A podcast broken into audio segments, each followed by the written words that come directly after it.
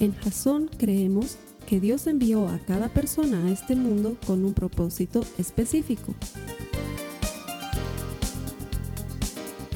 Nuestra misión es ayudarte a que tengas una relación personal con Jesús y a través de ella encuentres ese propósito para tu vida. Queremos ayudarte a alcanzar ese propósito. Es nuestra oración que este podcast te ayude a tener visión, a tener jazón.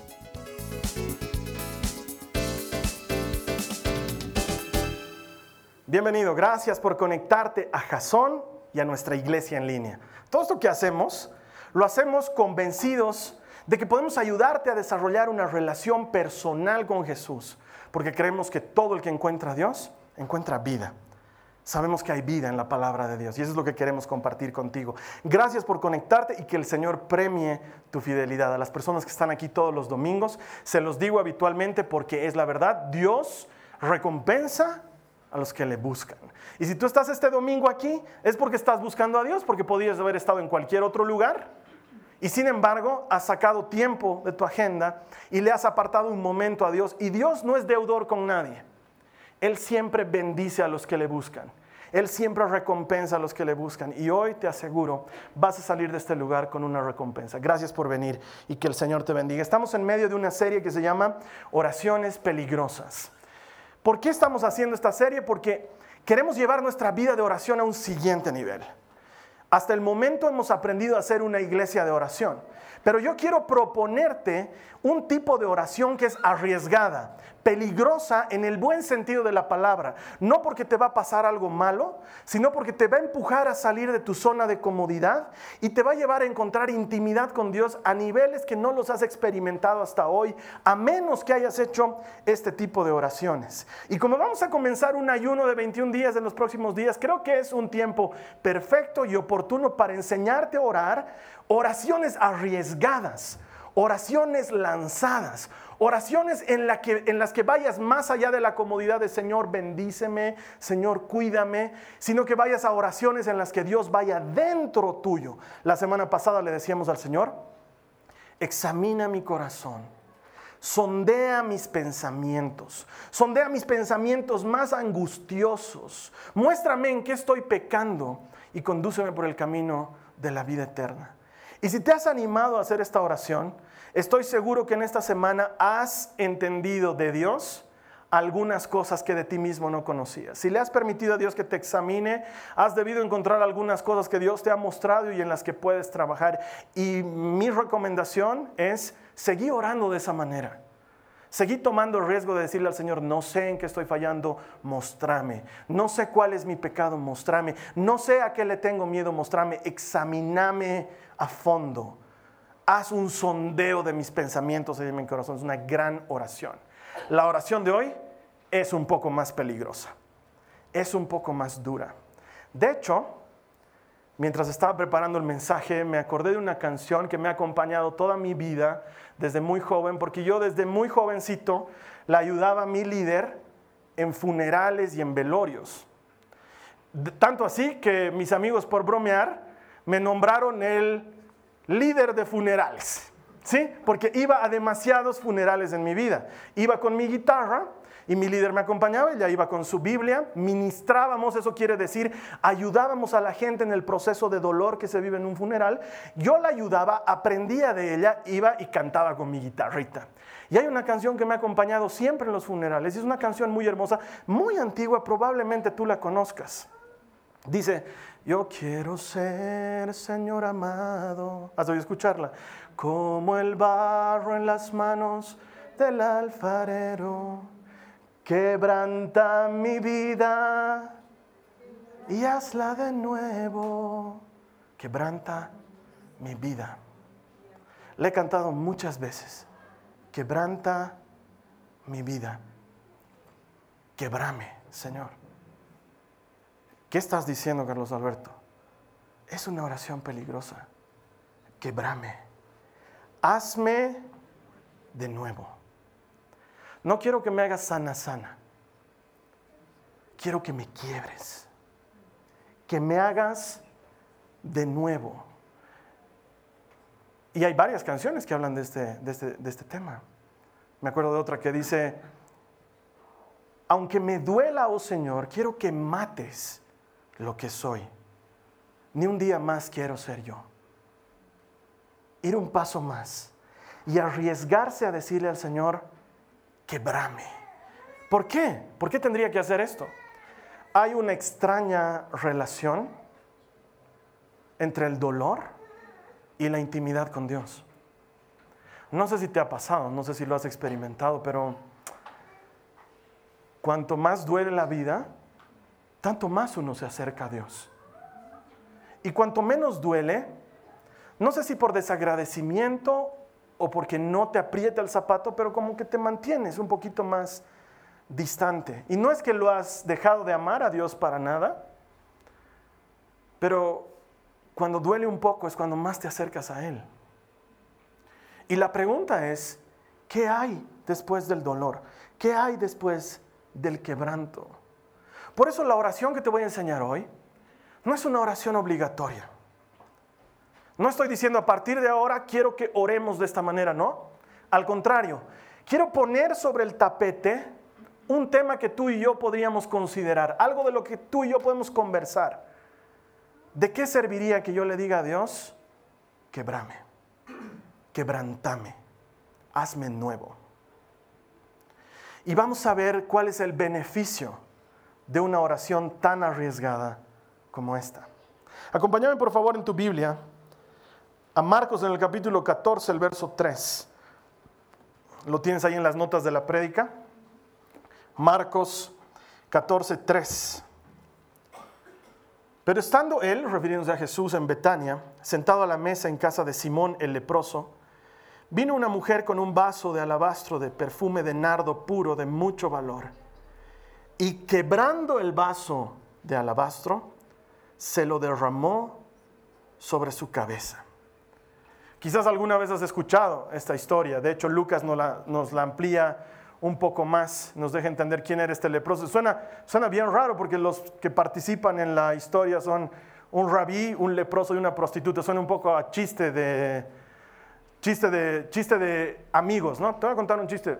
Un rabino, una prostituta y un leproso entran en un bar. Al principio suena, es una historia bien extraña. Esta mujer lleva un frasco con perfume muy caro, lo quiebra y lo derrama sobre Jesús. Y la gente que está con él se escandaliza. Y creo que si yo hubiera estado con ellos también me hubiera escandalizado. Porque era un frasco que contenía algo muy caro y muy valioso. Contenía perfume equivalente a más o menos un año entero de trabajo. No sé cuánto ganas tú al mes, pero imagínate que inviertes todo lo que ganas en comprar algo para tu trabajo, porque lo necesitas. Y luego toda esa inversión de miles de billetes, porque eso es lo que significa, vas y se le entregas a alguien en un acto de adoración extravagante, incomprensible. ¿Por qué incomprensible? En esa época el perfume de nardo era tan caro que una mujer común no podía comprar perfume, porque era muy caro. Las únicas mujeres que compraban perfume eran las prostitutas porque les servía como su tarjeta de presentación. Es decir, si un hombre estaba caminando entre la gente en el pueblo y sentía un aroma agradable, decía, ah, ah, y la miraba y decía, entiendo. Lo que me está diciendo es, es estoy disponible. Era su tarjeta de presentación. Su trabajo entero giraba en venderse a sí misma. No me imagino que ninguna niña en su sano juicio diga, yo aspiro a convertirme en una prostituta. Espero que para los 19, 20 esté entre el top, top de las 20 prostitutas más contratadas en el, mercado. No, no me imagino que eso pase con una niña. Es más, la mayor parte de las mujeres que caen en este mundo, literalmente caen en este mundo, por necesidad, por abuso de alguien, por obligación de su vida, porque alguien más depende de ellos, porque le temen a algo y terminan en un mundo en el que estoy seguro no quisieran estar. Y este es el caso de esta mujer. Y de pronto se presenta donde está Jesús y quiebra completamente el frasco.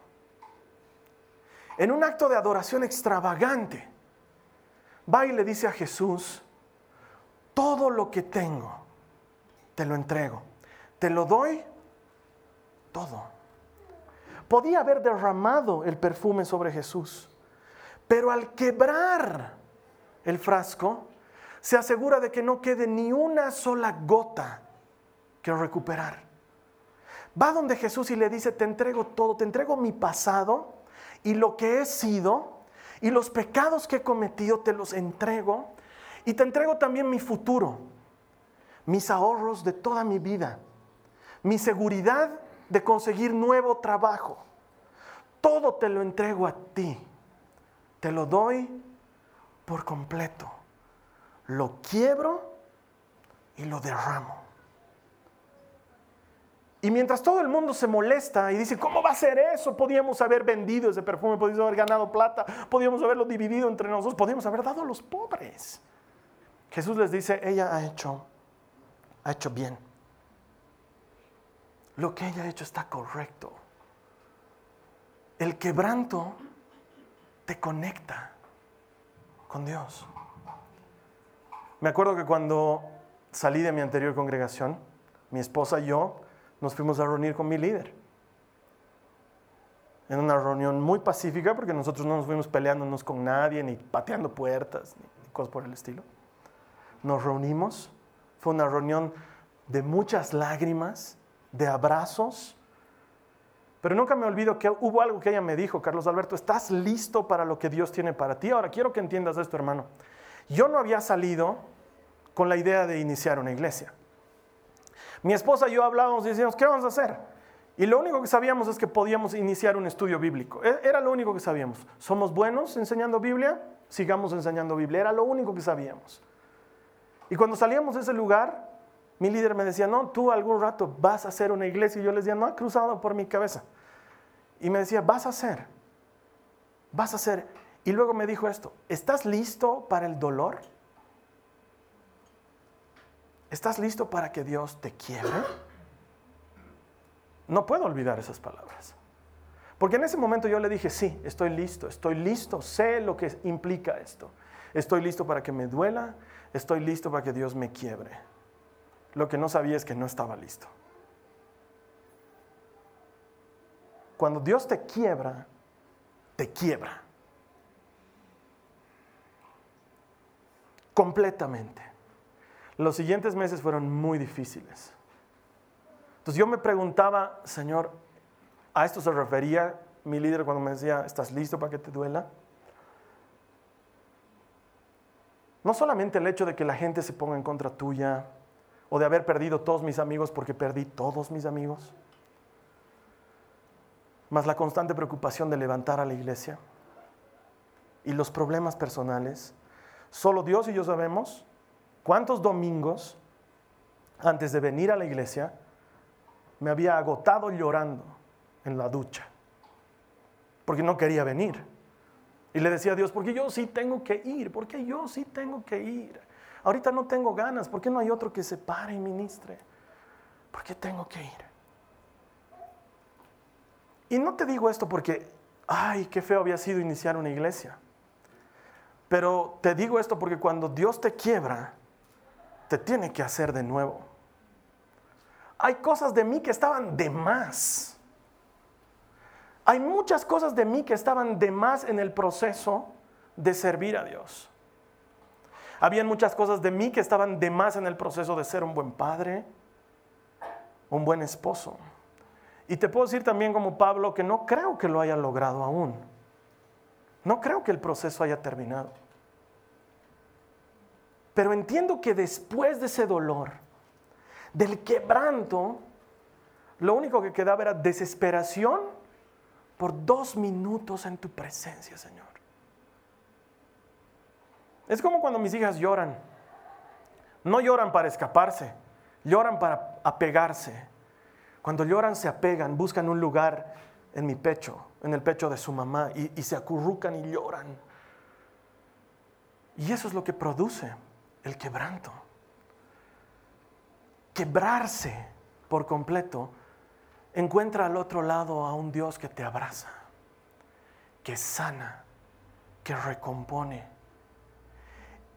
El quebrar es duro y el hacer de nuevo es suave.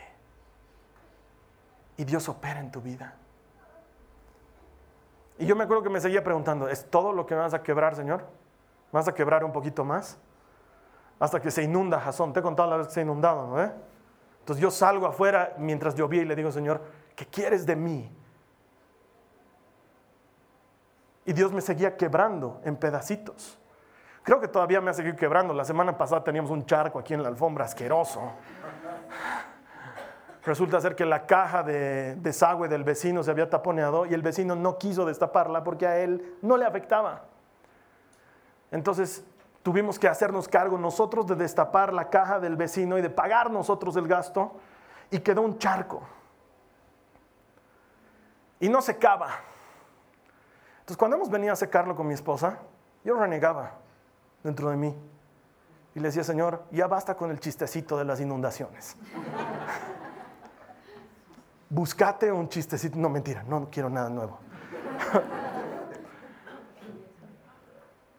y mientras sudábamos la gota gorda literalmente, secando esa alfombra, me acordaba de que tengo que predicarte de esto el domingo.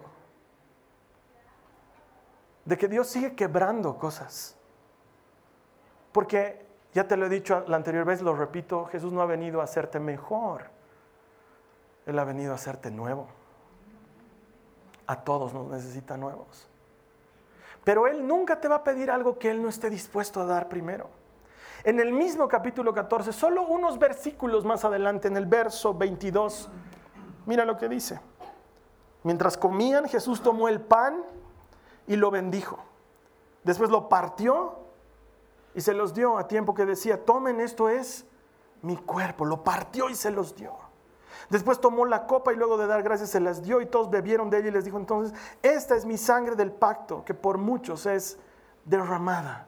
Quebrar y derramar, partir y derramar. Y Jesús hace exactamente lo mismo y continúa diciéndonos, cada vez que hagan esto, háganlo en memoria mía.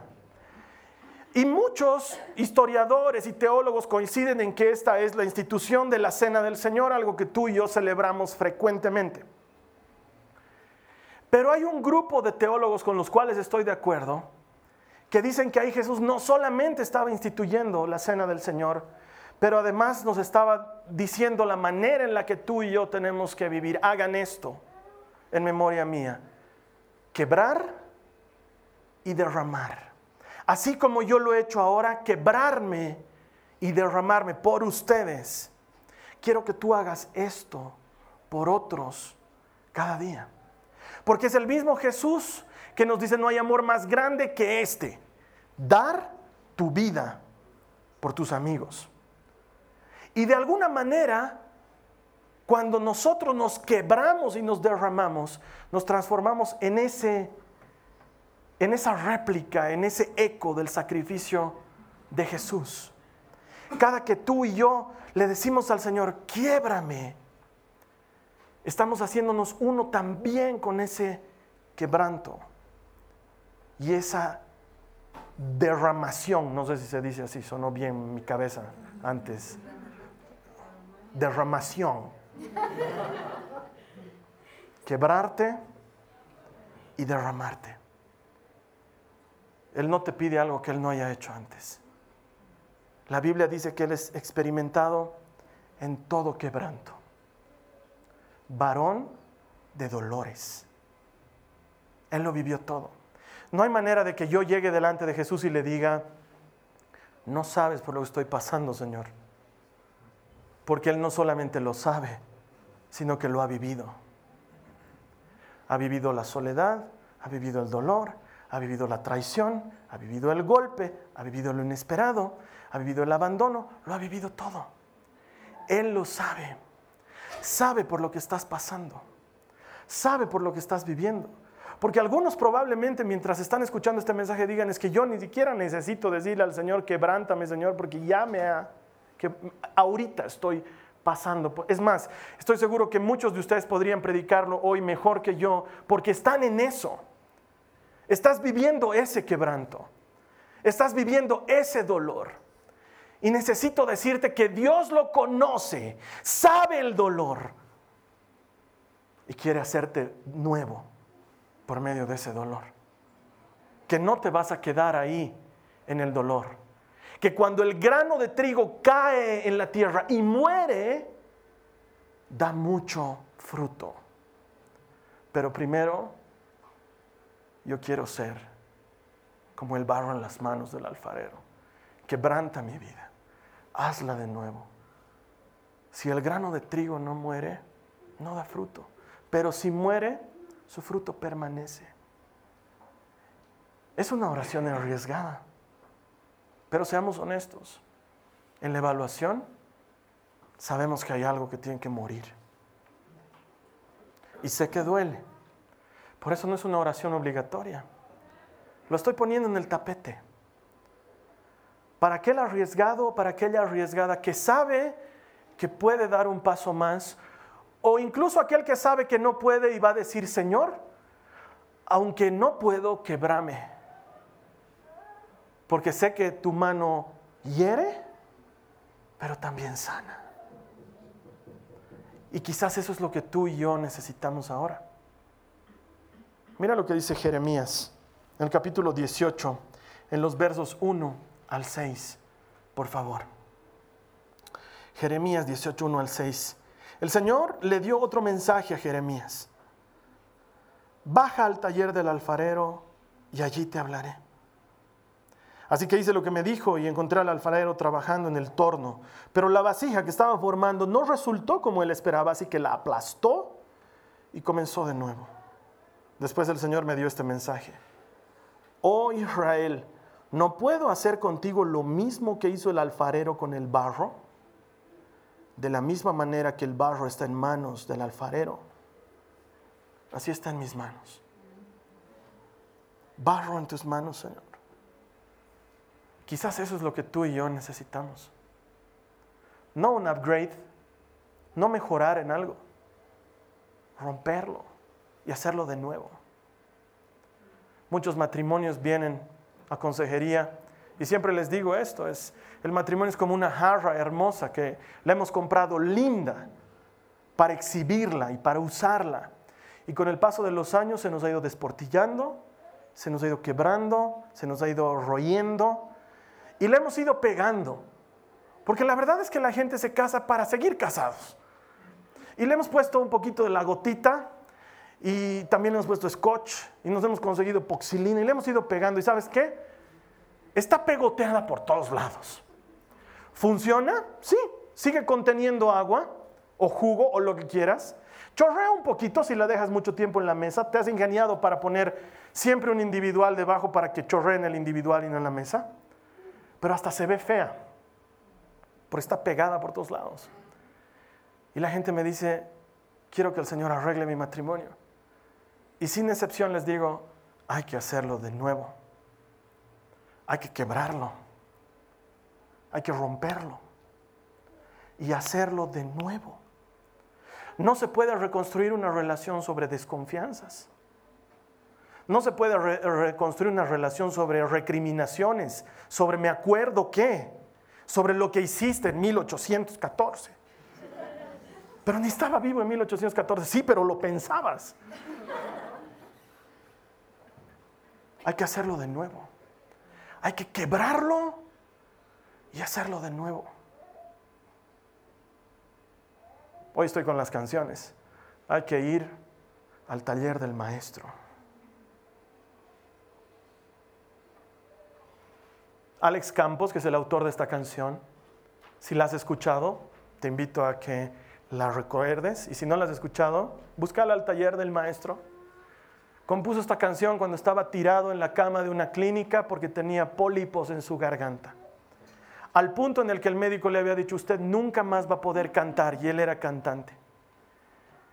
Él trataba de hablar y no salía su voz porque su garganta estaba absolutamente lastimada. Y por prescripción médica y porque físicamente le era imposible, no salía ni una palabra de su garganta. Y él hizo esta canción mientras estaba en la clínica. Al taller del maestro vengo, pues él me curará. Las herramientas del maestro. Mi alma él remendará. Martillo en mano y mucho fuego. Aunque me duela, ayudará a conocerlo y entenderlo. Y mientras escribí esta prédica, no soy amigo de las señales ni de lo espectacular y sobrenatural. Se arrancó solito mi Spotify. Y empezó a tocar esta canción.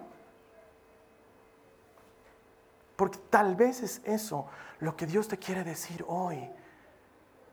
Necesitamos pasar por el taller del maestro. Decirle, Señor, es difícil, me cuesta, pero quebrame, quebrame hazme de nuevo. Porque la gente a uno lo admira por sus fortalezas y tal vez hasta lo odia. ¿No te has dado cuenta? Mucha de la gente que odias es por, la odias por sus fortalezas. Me enferma la fulana. ¿Por qué? Es toda perfecta, con su vida perfecta y su cabello perfecto. Hasta que ves que sufre y llora y te cuenta que tiene problemas en su casa y dices, me cae bien la fulana tiene problemas como yo y es, es normal. Porque nuestras fortalezas nos hacen admirar o, repeler a la gente, pero, pero el quebranto nos conecta. Acordate por un minuto con qué personas has llorado. Pero con qué personas has llorado no por sonceras, sino porque encontraste un punto de desahogo, ese hombro en el que pudiste vaciarte y llorar. Y te aseguro que no has olvidado nunca a esa persona. Puede que no se hayan visto nunca más, pero no has olvidado eso, ese quebranto. Tal vez eso es lo que necesitamos. Una oración arriesgada, una oración peligrosa, una oración lanzada. Señor, quebrame. Alguna vez te he compartido esta ilustración. El pastor de ovejas no el pastor de congregaciones, el pastor de ovejas, tiene dos herramientas principales, su vara y su callado. Son dos herramientas distintas. La vara es literalmente un palo largo. El callado es un palo que al final tiene una especie de arco. Y un pastor anda con esas dos herramientas. Porque las ovejas son animales tercos y tontos se meten en problemas y no saben distinguir entre buen pasto y mal pasto y no saben distinguir entre aguas quietas y aguas en movimiento y si se meten a querer tomar agua en aguas en movimiento, luego vas a verlos como algodones flotando en el agua. Y el pastor sabe que puede perder ovejas así. Una oveja es tan terca que se mete entre dos piedras y en lugar de salir de las piedras, se mete más, lastimándose con la misma piedra, como muchos de nosotros. Ay, Carlos Alberto, me han dicho que no enamore con el fulano de tal, pero yo pienso que es el hombre de mi vida. Yo lo voy a convertir. ¿En qué? En Batman. Y después, cuando se han metido en la piedra y les ha causado mucho dolor, se quejan como ovejas. Cuídenme, ayúdenme, oren por mí, porque me he metido con un hombre que me está destrozando la vida. O me he metido en un negocio que me está acabando la salud. Las ovejas son así. Y entonces el pastor tiene no solo la vara que es para, oye, oye, oye, sino el callado que es para agarrarlas y jalarlas. Yo siempre había pensado que el callado era para jalarlas del cuello, como me gusta hacer con algunos hermanos en la fe. Pero no, el callado había sido para jalarles de la pata. Porque cuando tienes una oveja que causa problemas, lo que esa oveja necesita, lo que te voy a decir a continuación, es duro. necesita que el pastor le quiebre la pata. El pastor estira el callado y jala y le descoyunta la pata. Y esa oveja ya no puede caminar sola. Se genera una dependencia inmediata del pastor. Y la Biblia dice que el pastor toma a la perniquebrada y la pone en sus hombros y la carga. Y el tiempo que le toma sanar su pata herida, vive en los hombros del pastor, come de la mano del pastor, duerme en compañía del pastor y su vida gira en torno al pastor. Porque la pierna quebrada le ha enseñado dependencia. Cuando es oveja sana, porque se sana, nunca más le da problemas al pastor. Nunca más necesita que se le vuelva a quebrar la pierna, porque ha desarrollado dependencia y obediencia de aquel que puede darle todo lo que necesita. Y solo cuando Dios te quiebra a ese nivel, entiendes que sin Dios no puedes nada. Al otro lado del dolor está el sanador.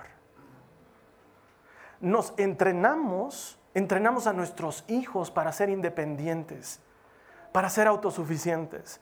Y cuando llegamos a Jesús nos damos cuenta que lo menos que necesitamos es vivir solos, necesitamos su ayuda. Quizás es lo que estamos necesitando. Entonces, ¿qué vamos a hacer? ¿Qué vamos a hacer tú y yo? No es una oración obligatoria. Es más, algunos de ustedes pueden estar pasando por el momento del quebranto. Yo no te estoy pidiendo que ores esto, lo estoy poniendo sobre el tapete.